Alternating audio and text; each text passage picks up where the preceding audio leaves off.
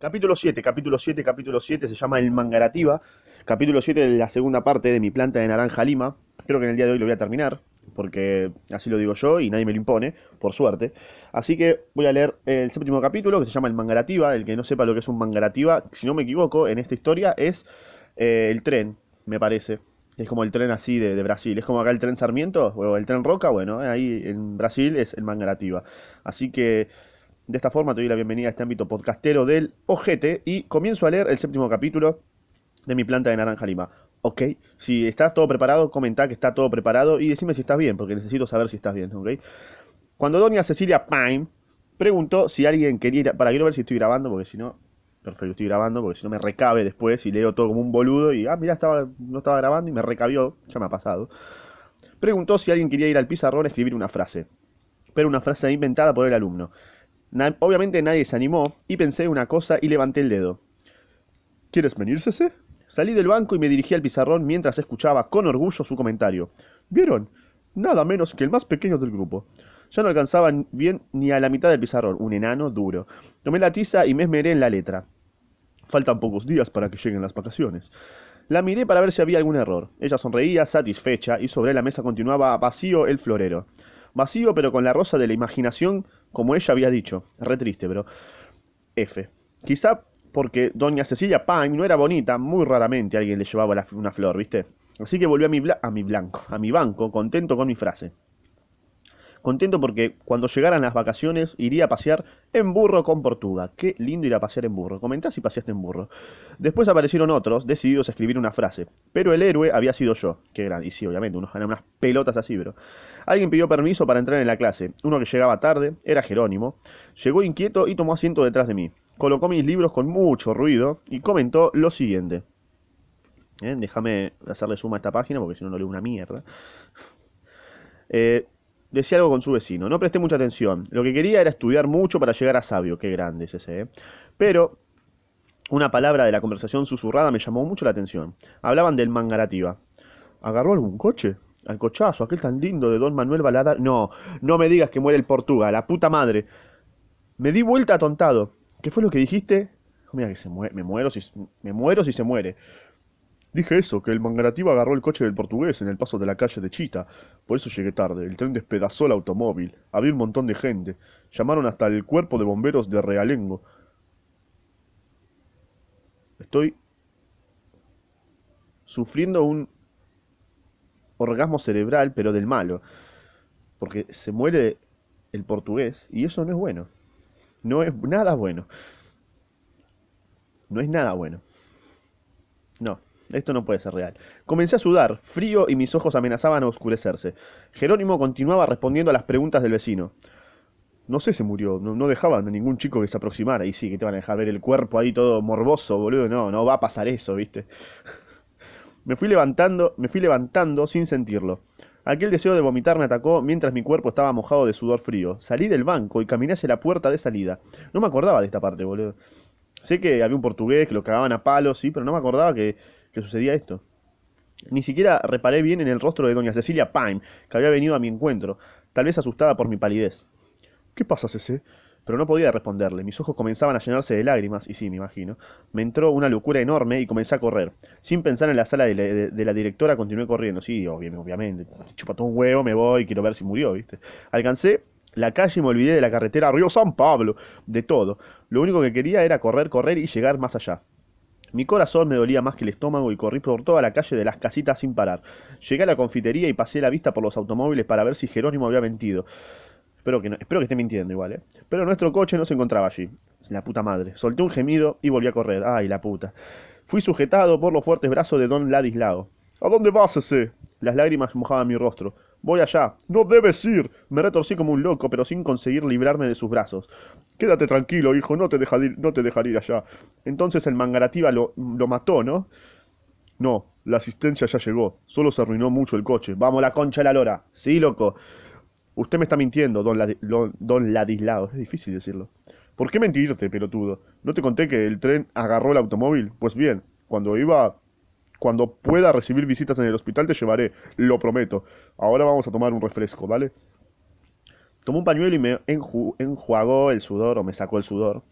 Preciso vomitar un poco. Me rescoté en la pared y él me ayudó teniéndome la cabeza. ¿Estás mejor, Cece? Hice que sí con la cabeza. Voy a llevarte a tu casa, ¿quieres? Dije que no con la cabeza. Y sí, no con los pies, no vas a decir que no con los pies. Y me fui caminando lentamente, desorientado por completo. Sabía toda la verdad, la puta madre. O sea, no murió. Bien, está hecho pija, pero no murió.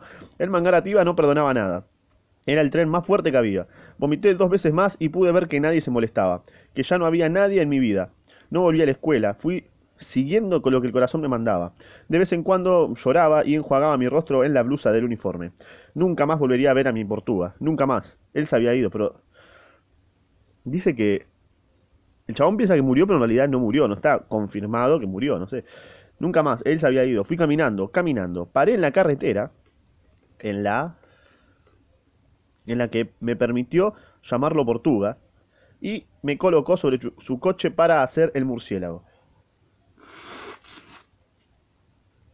Me senté en un tronco de árbol y me encogí todo, apoyando mi cara en las rodillas. Me dominó un desasosiego tan grande que ni yo mismo lo esperaba. Eres muy malo, niño Jesús. Y yo que pensaba que esta vez iban a ser Dios y haces esto conmigo. ¿Por qué no me quieres como a los otros chicos? Me portaba bien, no peleaba más, estudié mis lecciones, dejé de decir palabrotas, ni siquiera traste decía. ¿Por qué hiciste eso conmigo, niño Jesús? Van a, van a cortar mi planta encima, van a cortar la planta de naranja lima, es verdad. Van a cortar mi planta de naranja lima y ni siquiera por eso me enojé. Solamente lloré un poquitito. Y ahora, y ahora, nuevo torrente de lágrimas. Y bueno, es la vida, ¿viste? La vida te da esas cachetadas de realidad que te recabe, bro. Es así. lastimosamente, Cece lo sufrió de, pequeño. Yo quiero de nuevo a mi Portuga, niño Jesús. Me lo tiene que traer de vuelta. Una voz muy suave, muy dulce, le habló a mi corazón. Debía ser la voz amiga del árbol en el que me sentara. No llores, niñito.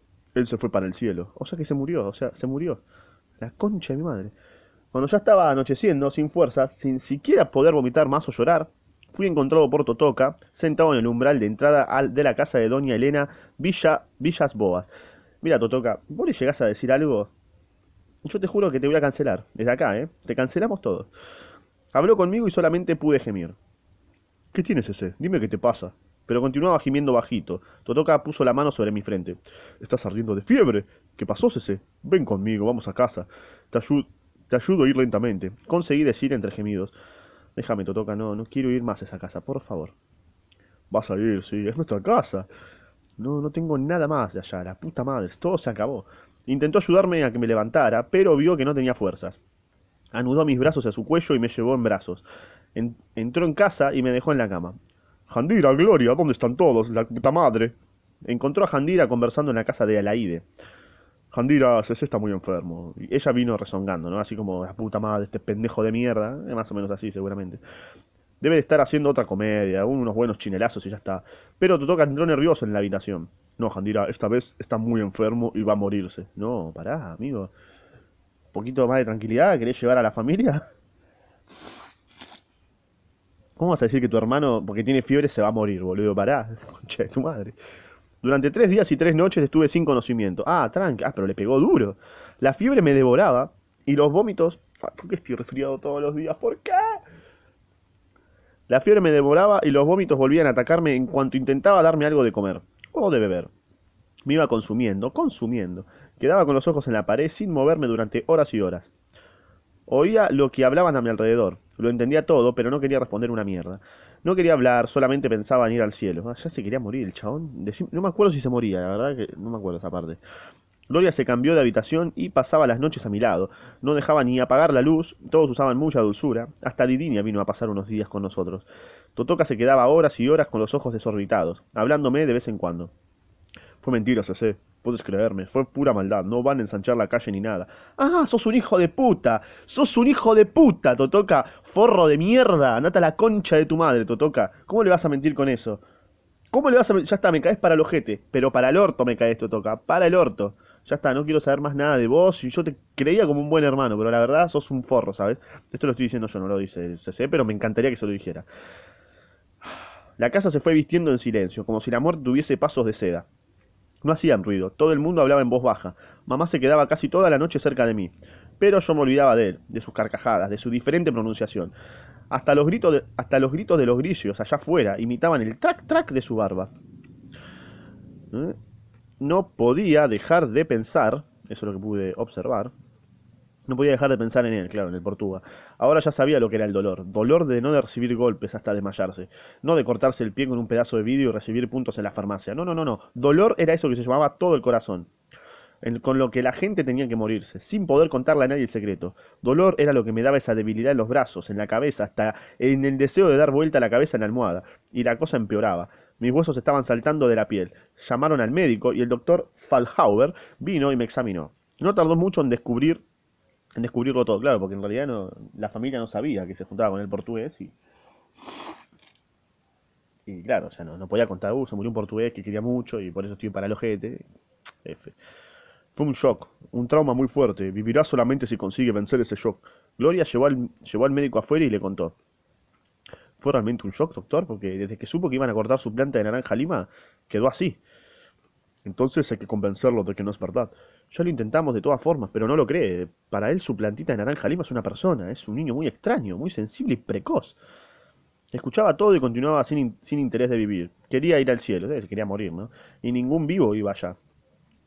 Compraron remedios, pero continuaba vomitando. Y entonces sucedió algo hermoso. La calle se puso en movimiento para visitarme. Olvidaron que yo era el diablo con figuras de persona. Vino Don Miseria y Hambre y me llevó torta de manamole, o manamole. La negra Eugenia me trajo huevos y le rezó a mi barriga para que dejara de vomitar.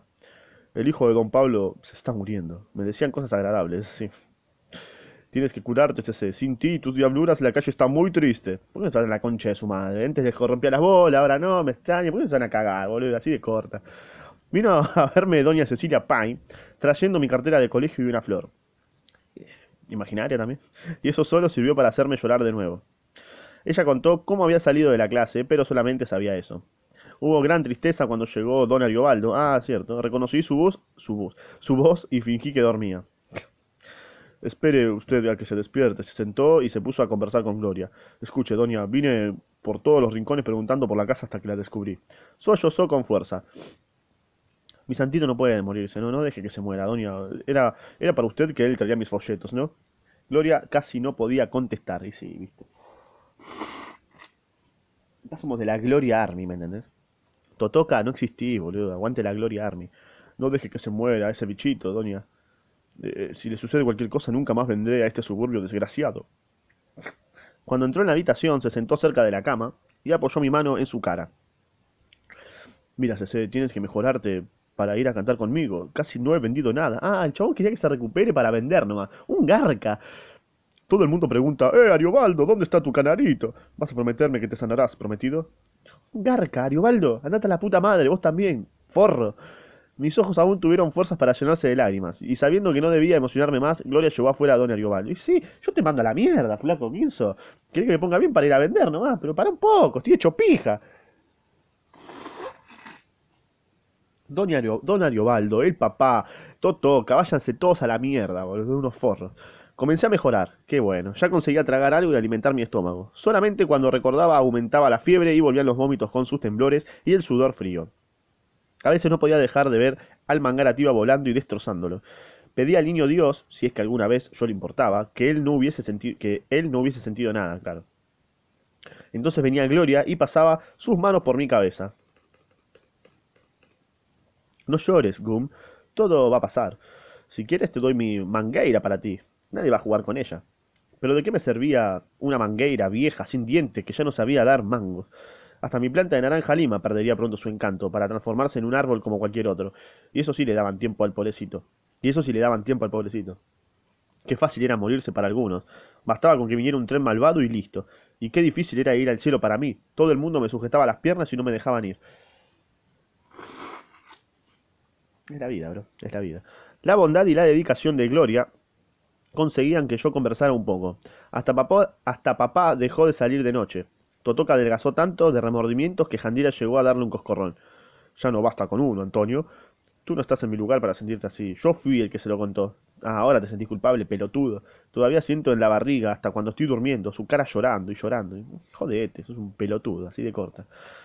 Ahora no vas a venir tú a llorar también, ¿no? Ya estás hecho un, un, un- huevón, ¿viste? Y él va a vivir. Déjate de esas cosas y ve a comprarme una lata de leche condensada en lo de miseria y hambre. Entonces dame la plata, porque no le fía más a papá. La debilidad me daba una continua somnolencia. Ya no sabía cuándo era de día y cuándo era de noche. Una depresión, amigo, que estás en la fosa de las Marianas de la depresión. La fiebre iba cediendo y mis agitaciones y temblores comenzaban a distanciarse. Abrí los ojos y en la semioscuridad estaba Gloria, que no se alejaba de mi lado. Había traído el sillón hamaca de la- a la habitación y muchas veces adormecía de cansancio. Godoy, ¿ya, es- ya es tarde? Casi la tarde, corazón. ¿Puedes abrir la ventana, porfis? No, no, ¿no te va a doler la cabeza? Eh, Yo creo que no, ya fue. La luz entró y se vio un pedazo de lindo cielo. Lo miré y de nuevo comencé a llorar. ¿Qué es eso, Cece? Un cielo tan lindo, tan azul, que el niño Dios hace para ti. Él me lo dijo hoy. No entendía lo que el cielo significaba para mí. Se recostaba cerca de mí, tomaba mis manos y hablaba, y hablaba tratando de animarme. Les pido disculpas por mis sonadas de, nariz, pero no lo puedo evitar. Su rostro estaba abatido y flaco. Mira, Cece, dentro de poco estarás sano, soltando cometas, ganando ríos de bolitas, subiendo de los árboles, montando a Minguito. Quiero verte como antes, cantando canciones, trayéndome folletos de música, haciendo tantas cosas lindas. ¿Viste cómo está de triste la calle? Todo el mundo siente tu falta y tu alegría. Pero tienes que ayudar. Vivir, vivir y vivir. ¿Sabes, Godoya? Es que no quiero vivir más, boludo. O sea, ya, no me, si, si me sano, voy a volver a ser un forro, ¿me entendés? No, no, no me entendés. Pero ya no tengo con quién ser bueno. Oh, amigo. Dolor, ¿eh? Bien, pero no necesitas ser siempre tan bueno. Continúa siendo un niño, una criatura como siempre fuiste. ¿Para qué, Godoy? Ya fue. Para, para que todo el mundo me caiga palo, para que todo el mundo me martirice. Tomó mi cara entre sus manos y dijo resuelta. Mira, te juro una cosa. Cuando te sanes, nadie, nadie, ni siquiera Dios, va a poner las manos sobre ti. Solamente si antes pasan por sobre mi cadáver. ¿Me crees? Vamos, Gloria. Esa es la actitud. Hice un signo afirmativo. ¿Qué es un cadáver? ¿Qué es un cadáver? Y, ¿sabes lo que es un cadáver? El Portuga. Buah, regarca, decía eso. El Portuga es un cadáver. Por primera vez el rostro de Gloria se iluminó con una alegría abismal. Lanzó una carcajada porque sabía que si yo me interesaba por las palabras difíciles, estaba nuevamente interesado en vivir. Qué grande. Cadáver quiere decir lo mismo que muerto, que difunto, fiambre. Pero no hablemos ahora de eso, que no es muy conveniente. Me pareció lo mismo, pero no podía dejar de pensar que él ya era cadáver desde hacía muchos días, y justamente. Gloria continuaba hablando, prometiéndome cosas, pero yo ahora pensaba en los pajaritos, el azulado y el canario. ¿Qué haría con ellos? A lo mejor morían de tristeza, como en el caso del adivina, aviñado, no sé qué es eso, ya te digo que es un aviñado. Es un pájaro nativo de Brasil, perfecto. Quiero tener un aviñado. De Orlando Pelo de Fuego. A lo mejor les abrían las puertas de la jaula, dejándolos en libertad, pero eso sería lo mismo que la muerte. Ya no sabían volar, se quedaban como tontos parados en los naranjos hasta que la chiquilinada les acertaba con la onda. Cuando Cinco quedó sin dinero para conservar el vivero del Tiesangue, abrió las puertas y sucedió esa maldad. Ni uno solo escapó de la puntería de los chicos, ¿eh? Así que las cosas comenzaban a tomar su ritmo normal en la casa. Ya se escuchaban ruidos por todas partes. Mamá había vuelto a trabajar, el sillón hamaca retornó a la habitación en donde siempre estuviera, y solamente Gloria permanecía en su puesto, hasta que no me viese, hasta que no me viese en pie, no se iba a alejar. Perfecto. Toma este caldo, Cum. Jandira mató a la gallina negra solamente para hacerte este caldito. Mira qué lindo olor tiene. Y soplaba la cuchara para enfriarlo. Así. Si quieres, haz como yo. Moja el pan en el café, pero no hagas ruido al tragar. Es feo. Eso es como, me parece que es lo que decía el portugués. Pero ¿qué es eso, Cum? ¿No vas a llorar ahora para, porque mataron a la gallina negra, ¿no? Estaba vieja, tan vieja que ya no ponía huevos. Claro, se está acordando de, de lo que le decía el portugués. Que en paz descanse el portugués. Acá somos de la Portugués Army. Eh, ¿en qué estaba? Ah, estaba tan vieja que ya no ponía huevos. Tanto hiciste que acabaste por descubrir dónde vivo. Yo sé que ella era la pantera negra del jardín zoológico, pero com- compraremos otra pantera negra mucho más salvaje que esa. Entonces, fugitivo, ¿dónde estuviste todo este tiempo? eh? Se está acordando así, ¿no? Godoy, ahora no. Si, si tomo, voy a comenzar a vomitar. Si te lo doy más tarde, ¿lo tomarás? Y la frase vino a borbotones sin que pudiera controlarme. Prometo que seré bueno, que no pelearé más, que no diré más palabrotas, ni siquiera tras, tras te voy a decir. Pero quiero quedarme siempre contigo. Me miraron apenados porque creían que estaba hablando de nuevo con Minguito. Claro, está recordando al portugués. Que bueno, es un fiambre, lamentablemente. Ah, Al comienzo era apenas un rozar suave en la ventana, pero después se convirtió en un golpe y una voz venía del lado de afuera, bien baja. ¡Sí, sí! Me levanté y apoyé la cabeza en la madera de ventana. ¿Quién es? Yo, abre. Empujé la manija sin hacer ruido para no despertar a Gloria. En la oscuridad, como si fuese un milagro, brillaba todo, enjaezado, minguito. ¿Puedo entrar? Sí, como poder podés, viste, pero no hagas ruido para que no se despierte nadie. Te aseguro que no se despertará. Saltó adentro de la habitación y volvió a la cama. Mira lo que traje. Se empeñó en venir tarde. se empeñó en venir también a visitarte. ¿Quién es?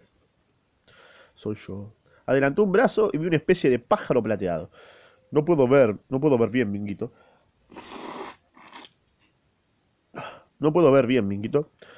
Mira bien porque vas a tener una sorpresa. Lo adorné todo con plumas y de plata. ¿No está lindo? Luciano, qué lindo estás. Siempre deberías estar así. Pensé que eras un halcón ese de la historia de Califa Stork. Acaricié su cabeza emocionado y por primera vez sentí que era suave y hasta a los murciélagos les gustaba la ternura. Pero no te diste cuenta de una cosa. Mira bien. Dio una vuelta para exhibirse. Estoy con las espuelas de Tom Mix, el sombrero de Ken Miner, las dos pistolas de Fred Thompson y el cinto y las botas de Richard Talmalle. Y además de todo eso, don Ariobaldo me prestó la camisa cuadros de que tanto te gusta.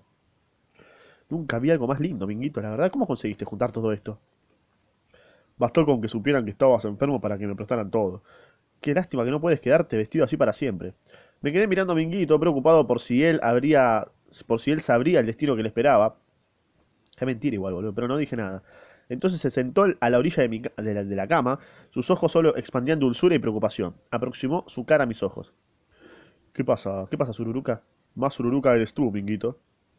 Ah, más Sururuca eres tú, Minguito. Bueno, entonces eres el Sururuquiña. ¿No puedo quererte con más cariño a veces, como tú haces conmigo? No hables así, el médico me prohibió llorar y emocionarme. Mira, tenés prohibido eh, emocionarte, dale. No quiero eso, vine porque sentía nostalgia y quiero verte de nuevo, de nuevo, viste, bueno y alegre. En la vida todo pasa, viste, tanto que vine a llevarte a pasear. ¿Vamos? Estoy muy débil, la verdad, una paja, bro. Un poco al aire libre te va a curar. Te ayudo para que saltes por la ventana y salimos, dale. ¿A dónde vamos a ir? Vamos a pasear por, por la parte canalizada. Pero no quiero ir por la calle Barón de Capanema, boludo. Nunca más voy a pasar por ahí. Vamos por la calle de las represas hasta el final. Ahora Minguito se había transformado en un caballo que volaba. En mi hombro, eh, Luciano se equilibraba, feliz. En el sector canalizado, Minguito me dio la mano para que me mantuviera el equilibrio en los gruesos caños. Era lindo cuando había un agujero y el agua salpicaba como una fuentecita, mojándome y haciendo cosquillas en la planta de los pies. Me sentí un poco mareado, pero la alegría que Minguito me estaba proporcionando era el indicio de que ya estaba sano. Por lo menos mi corazón latía suavemente, suavemente. De repente, a lo lejos pitó un tren. ¿Oíste, Minguito? Es el pito de un tren a lo lejos, pero un extraño, pero un extraño ruido vino acercándose y nuevas pitadas cortaban la soledad. El horror me dominó por completo, y sí, escuchas al mangarativa y te deben agarrar escalofríos, ¿no? Después de que se murió el Portuga. Es él, Minguito, el mangarativa, el asesino. Y el ruido de las ruedas sobre las vías crecía terriblemente. Súbete aquí, Minguito, rápido, Minguito. Pero Minguito no conseguía guardar el equilibrio sobre el caño a causa de las brillantes espuelas. Súbete. ¿Eh? ¿Qué dice? Ya te digo, bro, ¿eh? Disculpa. Súbete, Minguito, dame la mano, dale. Quiere matarte, quiere destrozarte, quiere cortarte en pedazos. Apenas Minguito se trepó en el caño, el tren malvado pasó sobre nosotros pitando y lanzando humo. ¡Asesino! ¡Asesino! Mientras tanto, el tren continuaba su marcha sobre las vías. Su voz llegaba entrecortada de carcajadas. No soy culpable, no soy culpable, no soy culpable. Todas las luces de la casa se encendieron y mi habitación fue invadida por caras semi-adormecidas. Ah, fue una pesadilla, perfecto. Fue una pesadilla. Mamá me tomó en los brazos, intentando aplastar contra su pecho mis sollozos. Un sueño, hijo, una pesadilla, tranca. Volvió a, a vomitar mientras Gloria le contaba la la. Me desperté cuando él gritaba asesino. Hablaba de matar, destrozar, cortar. Mi Dios, ¿cuándo acabará todo esto? Nunca. Pero unos pocos días después acabó. Estaba condenado a vivir. Vivir. Una mañana, Gloria entró radiante. Estaba sentado en la cama y miraba la vida con una tristeza que dolía. Mira, Cece. En sus manos había una florcita blanca. La primera flor de Minguito. Pronto será un, naranjo adulto y comenzará a dar naranjas.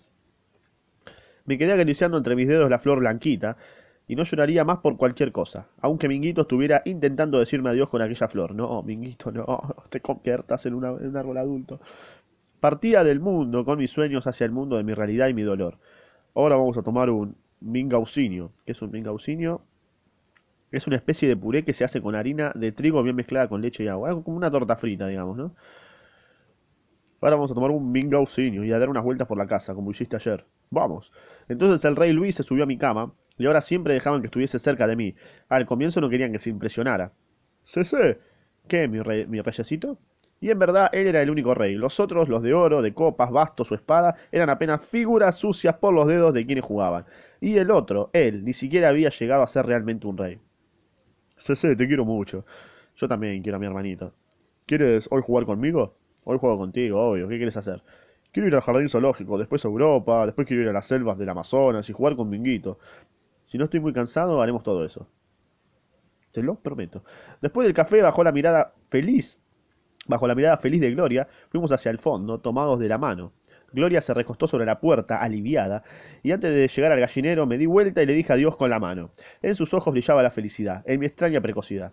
Adivinaba lo que pasaba en su corazón. Has vuelto a sus sueños, gracias a Dios. Sí, sí. ¿dónde está la pantera negra? Era difícil recomenzar sin creer en nada. La verdad, tenía deseos de contarle lo que en realidad sucedía. Tontito nunca existió esa pantera negra. Era apenas una gallina negra y vieja que me comía un caldo. Re nazi se lo decía. Solo quedaron las dos leonas. La pantera negra se fue de vacaciones a la selva del Amazonas. Era mejor conservar su ilusión lo más posible, ¿viste? Cuando yo era una criaturita también creía esas cosas, claro, sí. No le puedo decir, mirá, es una gallina toda decrépita o es una pantera, está bien. ¿En qué estaba? Ah. El rayecito agrandó sus ojos. ¿Allí, en esa selva? No tengas miedo, se fue tan lejos que nunca más acertará en el camino de la vuelta. Sonreí con amargura y la selva de Amazonas era apenas una media docena de naranjos espinosos y hostiles. ¿Sabes, ¿sabes Luis? CC está muy débil. Necesitas regresar. Mañana jugaremos más. Al trencito del pan de azúcar y a todo lo que quieras. Accedió e iniciamos lentamente el regreso.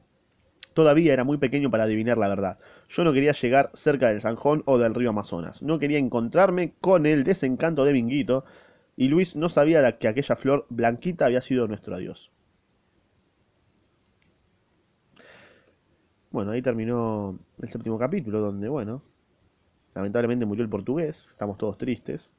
El capítulo más triste de esta novela. Ojalá que reviva, porque revivía, nada que ver.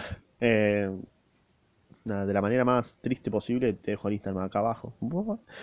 Spotify también y nada, un capítulo triste que no que había que, que había que pasar, ¿viste? Son situaciones de la vida, pobre ese quedó hecho pija y está bien, boludo. Es así la vida. Así que nada, te espero en, el próximo capítulo, que todavía no es el último, quedan dos más, que son cortitos. Y nada, recomendame un libro para no llorar tanto. Dale. La puta madre.